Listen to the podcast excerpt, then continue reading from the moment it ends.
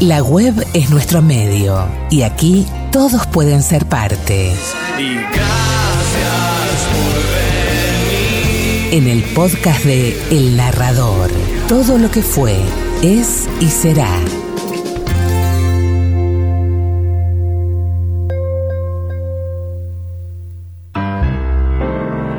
Una noche de cerveza caliente y mujeres frías. Mordió un libro en un oscuro callejón de mala muerte. André, yo no quería venirme a vivir a su departamento de la calle Suipacha. No tanto por los conejitos, más bien porque me duele ingresar en un orden cerrado, construido ya hasta en las más finas mallas del aire, esas que en su casa preservan la música de la lavanda, el aletear de un cisne con polvos, el juego del violín y la viola en el cuarteto de Rará. Me es amargo entrar en un ámbito donde alguien que vive bellamente lo ha dispuesto todo como una reiteración visible de su alma. Aquí los libros, de un lado en español, del otro en francés e inglés. Allí los almohadones verdes. En este preciso sitio de la mesita, el cenicero de cristal que parece el corte de una pompa de jabón. Y siempre un perfume, un sonido, un crecer de plantas, una fotografía del amigo muerto, ritual de bandejas con té y tenacillas de azúcar. Ah, querida André, qué difícil oponerse aún aceptándolo con entera residencia. Cuán culpable tomar una tacita de metal y ponerla al otro extremo de la mesa, ponerla allí simplemente porque uno ha traído sus diccionarios ingleses y es de este lado, al alcance de la mano, donde habrán de estar. Mover esa tacita vale por un horrible rojo inesperado en medio de una modelación de Osenfant. Como si de golpe las cuerdas de todos los contrabajos se rompieran al mismo tiempo con el mismo espantoso chicotazo en el instante más callado de una sinfonía de Mozart. Mover esa tacita altera el juego de relaciones de toda la casa, de cada objeto con otro, de cada momento de su alma con el alma entera de la casa y su habitante lejana. Y yo no puedo acercar los dedos a un libro, cenir apenas el cono de luz de una lámpara, destapar la caja de música, sin que un sentimiento de ultraje y desafío me pase por los ojos como un bando de gorriones. Usted sabe por qué vine a su casa, a su quieto salón solicitado del mediodía, todo parece tan natural como siempre que no se sabe la verdad. Usted se ha ido a París.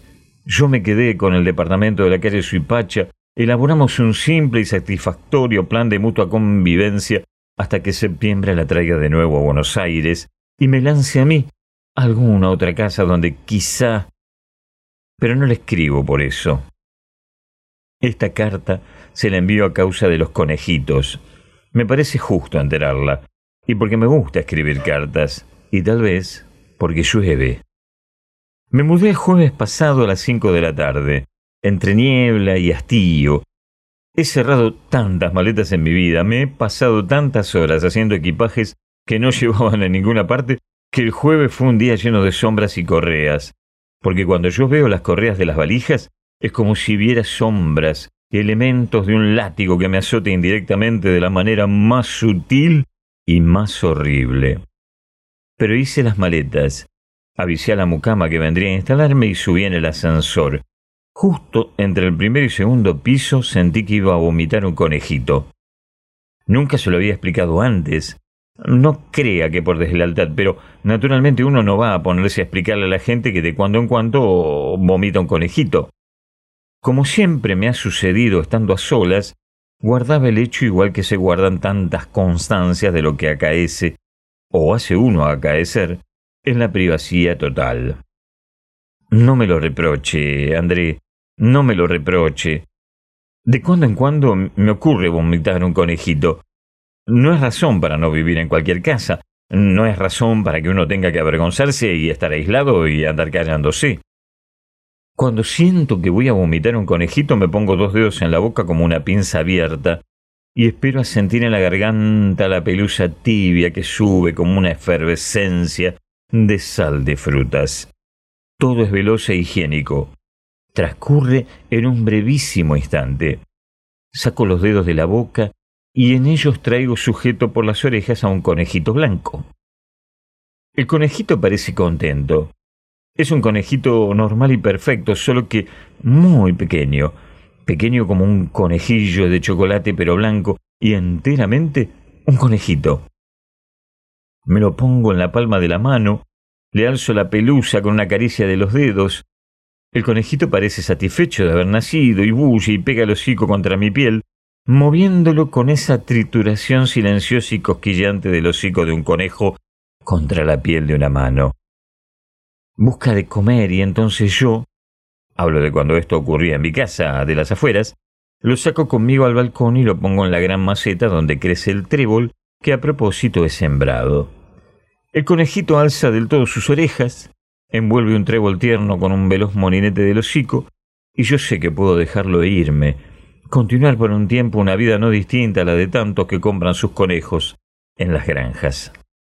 Entre el primer y segundo piso, André, como un anuncio de lo que sería mi vida en su casa, supe que iba a vomitar un conejito. Enseguida tuve miedo.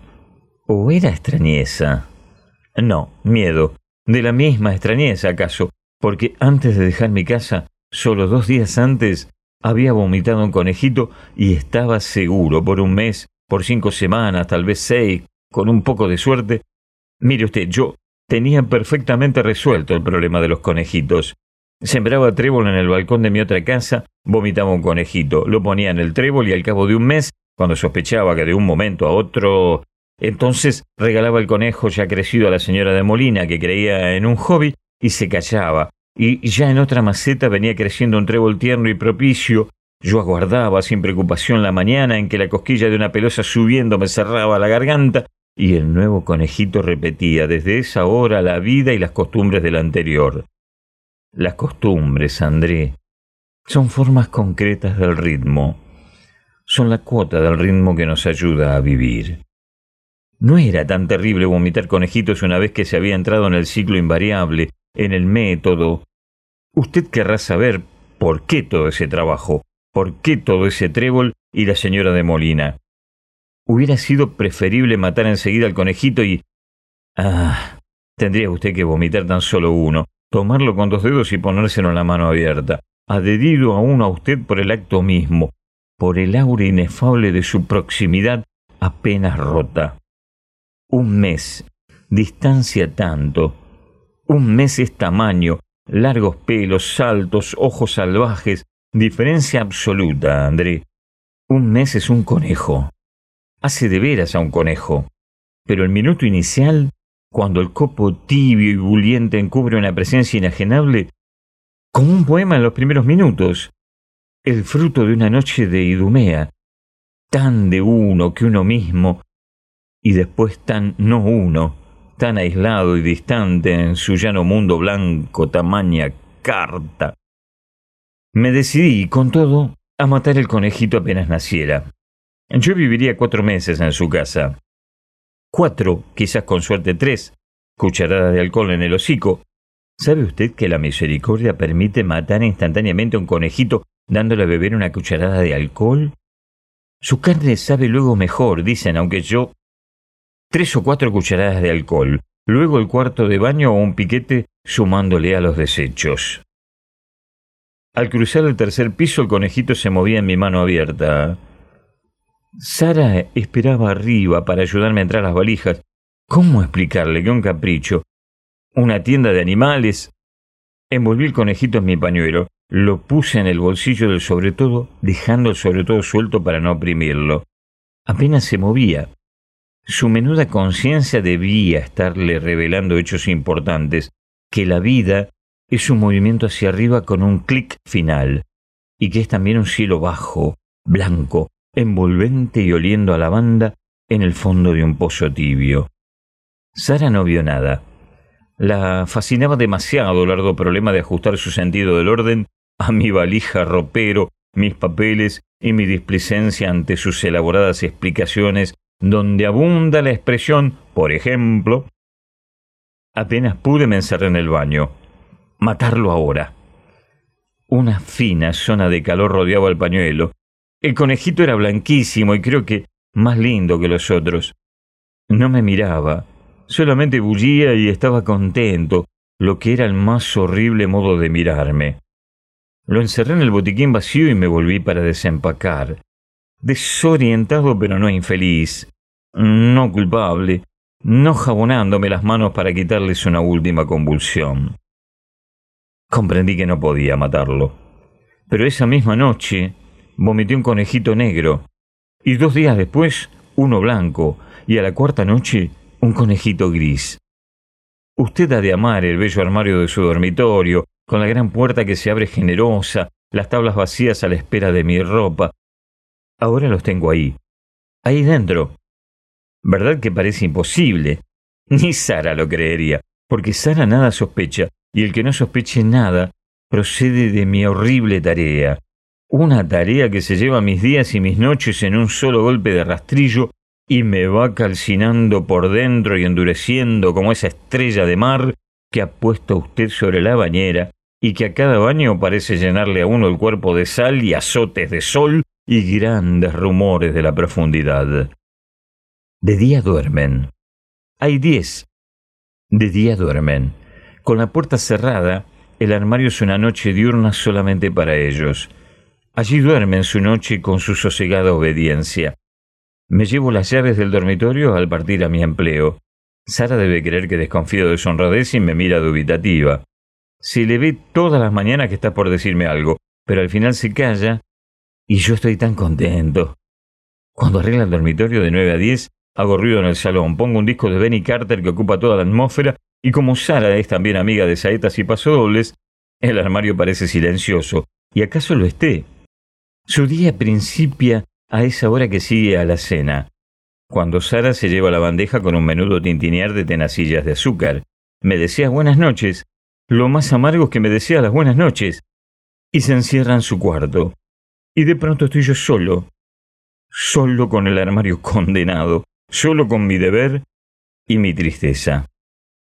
Los dejo salir, lanzarse ágiles al asfalto del salón, oliendo vivaces el trébol que ocultaban mis bolsillos y ahora hacen la alfombra efímeras puntillas que ellos alteran, remueven, acaban en un momento. Comen bien, callados y correctos. Hasta ese instante nada tengo que decir. Los miro solamente desde el sofá, con un libro inútil en la mano.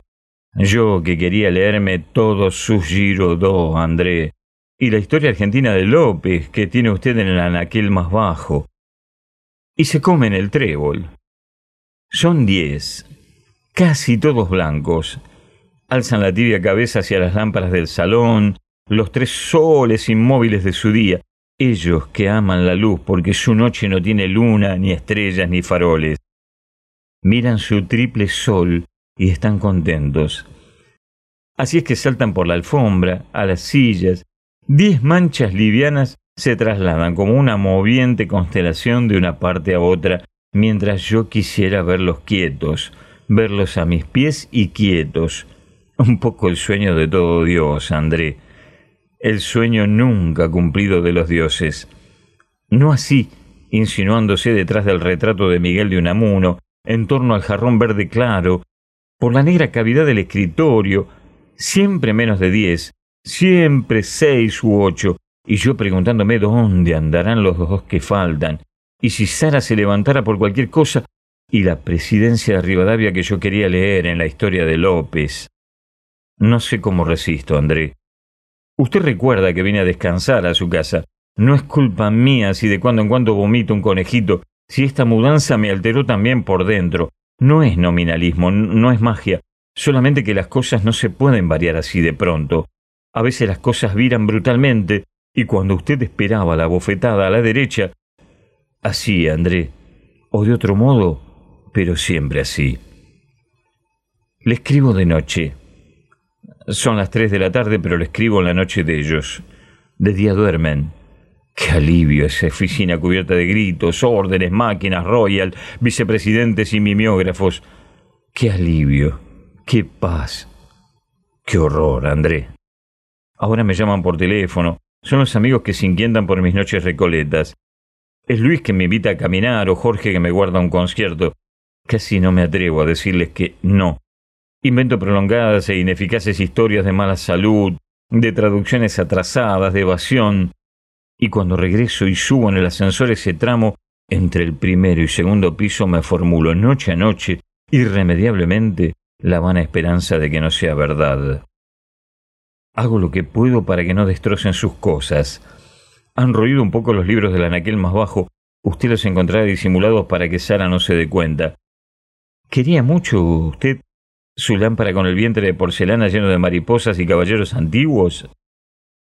El trizado apenas se advierte.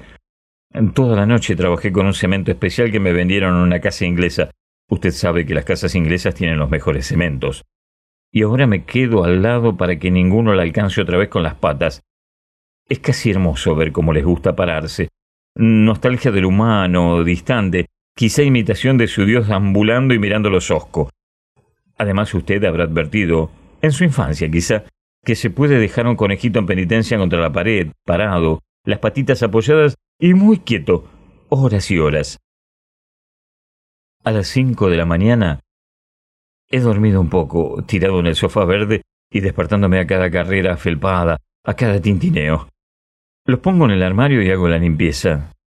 Por eso Sara encuentra todo bien, aunque a veces le he visto algún asombro contenido, un quedarse mirando un objeto, una leve decoloración en la alfombra y de nuevo el deseo de preguntarme algo, pero yo silbando las variaciones sinfónicas de Frank, de manera que nones. ¿Para qué contarle, André? Las minucias desventuradas de ese amanecer sordo y vegetal. ¿En qué camino entre dormido levantando cabos de trébol, hojas sueltas, pelusas blancas, dándome contra los muebles, loco de sueño, y mi guide que se atrasa, Troyat que no he traducido, y mis respuestas a una señora lejana que estará preguntándose ya si... ¿Para qué seguir todo esto? ¿Para qué seguir esta carta que escribo entre teléfonos y entrevistas? André, querida André, mi consuelo es que son diez y ya no más. Hace quince días contuve en la palma de la mano un último conejito. Después nada. Solamente los diez conmigo su diurna noche y creciendo, ya feos y naciéndoles el pelo largo, ya adolescentes y llenos de urgencias y caprichos, saltando sobre el busto de Antinú. Es Antinú, ¿verdad? Ese muchacho que mira ciegamente. O perdiéndose en el Liben, donde sus movimientos crean ruidos resonantes, tanto que de allí debo echarlos por miedo a que los oiga Sara y se me aparezca horripilada, tal vez en camisón, porque Sara de ser así, con camisón, y entonces solamente diez. Piense usted esa pequeña alegría que tengo en medio de todo, la creciente calma con que franqueo de vuelta los rígidos cielos del primero y el segundo piso. Interrumpí esta carta porque debía asistir a una tarea de comisiones. La continúo aquí, en su casa, André, bajo una sorda grisalla de amanecer. ¿Es de veras el día siguiente, André? Un trozo en blanco de la página será para usted el intervalo apenas el puente que une mi letra de ayer a mi letra de hoy. Decirle que en ese intervalo todo se ha roto. Donde mira usted el puente fácil, oigo yo quebrarse la cintura furiosa del agua. Para mí, este lado del papel, este lado de mi carta, no continúa la calma con que venía yo escribiéndole cuando la dejé para asistir a una tarea de comisiones. En su cúbica noche, sin tristeza, duermen once conejitos. ¿Acaso ahora mismo? Pero no, no ahora. En el ascensor, luego o al entrar, ya no importa dónde. Si el cuándo es ahora, si puede ser en cualquier hora de los que me quedan. Basta ya. He escrito esto porque me importa probarle que no fui tan culpable en el destrozo insalvable de su casa. Dejaré esta carta esperándola eh, sería sórdido que el correo se le entregara alguna clara mañana de París. Anoche di vuelta a los libros del segundo estante.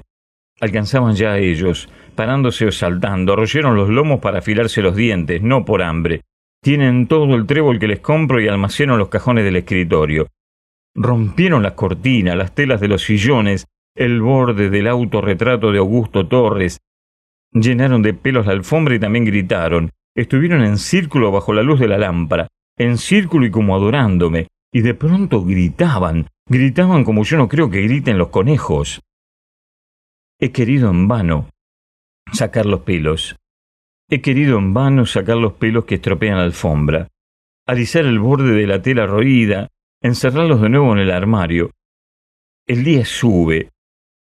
Tal vez Sara se levante pronto. Es casi extraño que no me importe verlos brincar en busca de juguetes. No tuve tanta culpa. Usted verá cuando llegue que muchos de los destrozos están bien reparados con el cemento que compré en una casa inglesa. Yo hice lo que pude para evitarle un enojo. En cuanto a mí, del 10 al 11, hay como un hueco insuperable. Usted ve, 10 estaba bien, con un armario, trébol y esperanza. ¿Cuántas cosas pueden construirse? No ya con 11. Porque decir 11 es seguramente 12, André. 12 que serán 13. Entonces, está el amanecer y una fría soledad en la que caben la alegría, los recuerdos, usted y acaso tantos más. Está este balcón sobre su hipacha lleno de alba, los primeros sonidos de la ciudad. No creo que le sea difícil juntar once conejitos salpicados sobre los adoquines. Tal vez ni se fijen en ellos, atareados con el otro cuerpo que conviene llevarse pronto, antes de que pasen los primeros colegiales. Una noche de cerveza caliente y mujeres frías. Me mordió un libro en un oscuro callejón de mala muerte.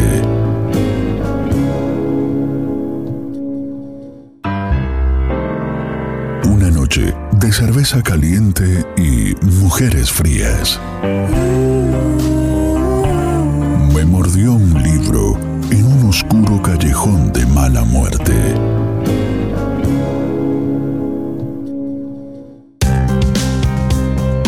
Las palabras se funden con la música en el relato de una historia que nos conecta para difundir aquello que nos abre la mente.